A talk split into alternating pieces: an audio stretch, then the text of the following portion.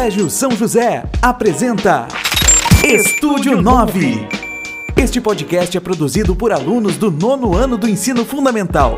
O trabalho faz parte de um projeto interdisciplinar envolvendo literatura e produção textual, história e física.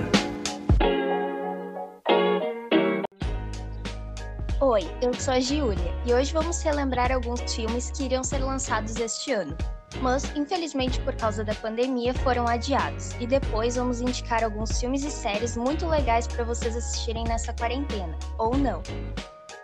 Oi, eu sou a Eduarda e vamos começar relembrando alguns filmes que iriam lançar esse ano. Começando por Mulan, seria o próximo filme live action da Disney. Reproduz a história de uma princesa chinesa que gostaria muito de lutar na guerra, mas os homens a impedem apenas por ser mulher. Agora vestida de homem, ela deve esconder sua identidade e ganhar essa guerra. O próximo filme a ser comentado é Viúva Negra, uma das mais amadas pelos fãs. A história conta o passado, assim como a criação de Natasha Romanoff, antes de se juntar ao grupo dos Vingadores. Em seguida, temos A Mulher Maravilha, 1984, que após seu primeiro filme na Primeira Guerra Mundial, Diana continua na cidade e agora se encontra na Segunda Guerra Mundial tendo que ajudar os humanos no conflito novamente. E por último, Um Lugar Silencioso, parte 2, que após o fim da primeira parte, a família Bot continua lutando pela sua sobrevivência, mas agora as criaturas que caçam pelo som não são mais as únicas ameaças em seu caminho. Oi, eu sou a Nick e eu queria recomendar alguns filmes que eu assisti e com certeza eu assistiria novamente. Uh, ah, Para começar, venho recomendar O Poço, onde conseguimos, vendo o contexto do filme, relacionar com algumas condições sociais das pessoas, que os, que os mais ricos sempre têm tudo de bom e do melhor, e os mais pobres sempre têm que lutar para sobreviver, tendo o mínimo ou nada. Em seguida, O Milagre na Cela 7, que fala sobre uma menina e um pai com deficiência intelectual, que são separados por uma injustiça. O pai foi acusado de matar a filha de um comandante, e ele luta o filme inteiro para poder ficar junto de sua filha. É um filme muito emocionante com uma história maravilhosa.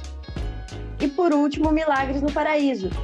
Após a filha ter um acidente e ser diagnosticada com uma doença terminal, sua mãe, que é cristã, passa por uma crise de fé. É um filme de muita esperança e que eu recomendo muito.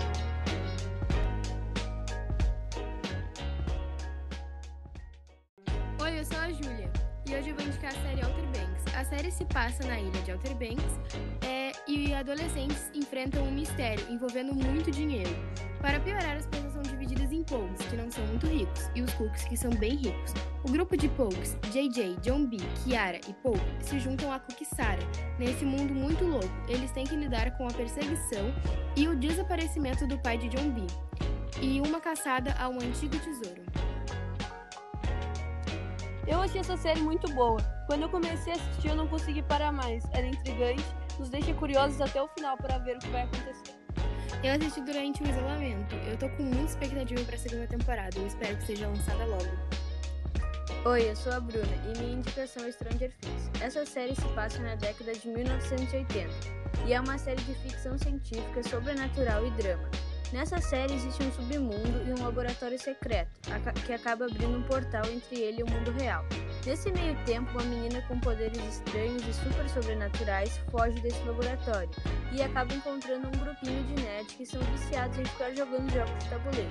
Mas ao voltar para casa, um desses meninos acaba sendo capturado pelo Demogorgon, o monstro da série, e levado para o submundo. Apenas essa menina misteriosa pode ser capaz de salvá-lo. Realmente eu amei a série. Agora o que foi aquela terceira temporada? Eu recomendo muito. Vale muito a pena assistir, com certeza assistiria de novo. Fiquei muito surpresa durante a série, é muito boa. Eu sou a Luísa, eu vou indicar Gossip Girl. Nessa série, o mundo da elite em Nova York, entre sapatos, roupas e bolsas de grife, as adolescentes ricos acabam tendo seus segredos revelados pela misteriosa garota do blog. Uma pessoa anônima que expõe seus segredos, os seus segredos e os dos outros para que todos que quiserem possam saber. Porém, ninguém deseja ter sua vida revelada. E o, e o site da garota do blog bomba, tanto que passa dos limites. E o mistério sempre fica: quem é a garota do blog? Uma das melhores séries que eu já assisti, ela deixa aquele gostinho de mistério. vale muito a pena mesmo. E os segredos de cada um mais forte que o outro. Eu adoro.